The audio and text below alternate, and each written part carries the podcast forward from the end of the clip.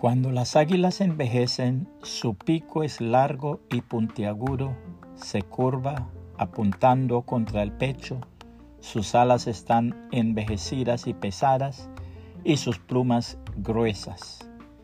Volar se hace ya tan difícil que entonces el águila tiene solamente dos alternativas, morir o enfrentar un doloroso proceso de renovación que durará 150 días, o sea, cinco meses.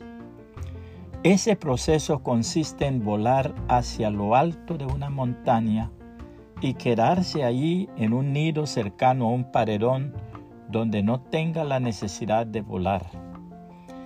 Después de encontrar ese lugar, el águila empieza a golpear su pico en la pared hasta conseguir arrancarlo luego debe esperar el crecimiento de uno nuevo con el que desprenderá una a una sus uñas hasta que éstas vuelvan a nacer. Acto seguido, comenzará a desplumar cada una de sus viejas plumas y esperará que vuelvan a crecer.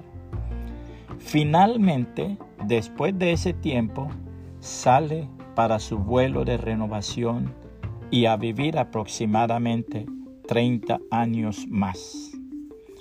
¿Quién no ha sentido a veces como las águilas que nos faltan fuerzas para continuar?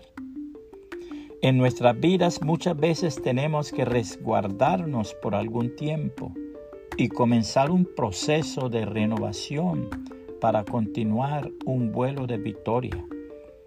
Debemos desprendernos de costumbres tradiciones y recuerdos que nos causaron dolor, romper paradigmas. La palabra de Dios lo dice de esta manera.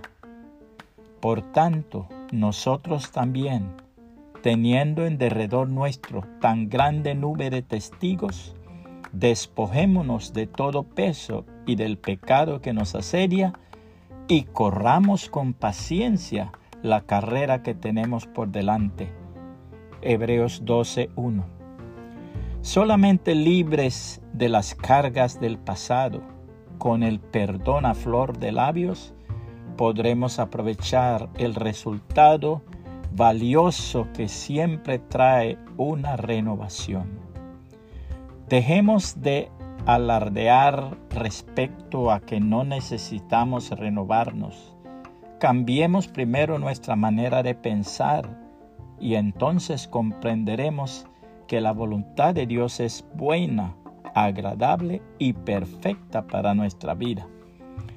Procuremos buscar el vuelo alto de las águilas para remontar otros cielos y no el vuelo rastrero de los loros que no hacen sino repetir todo lo que el mundo quiere que repitan.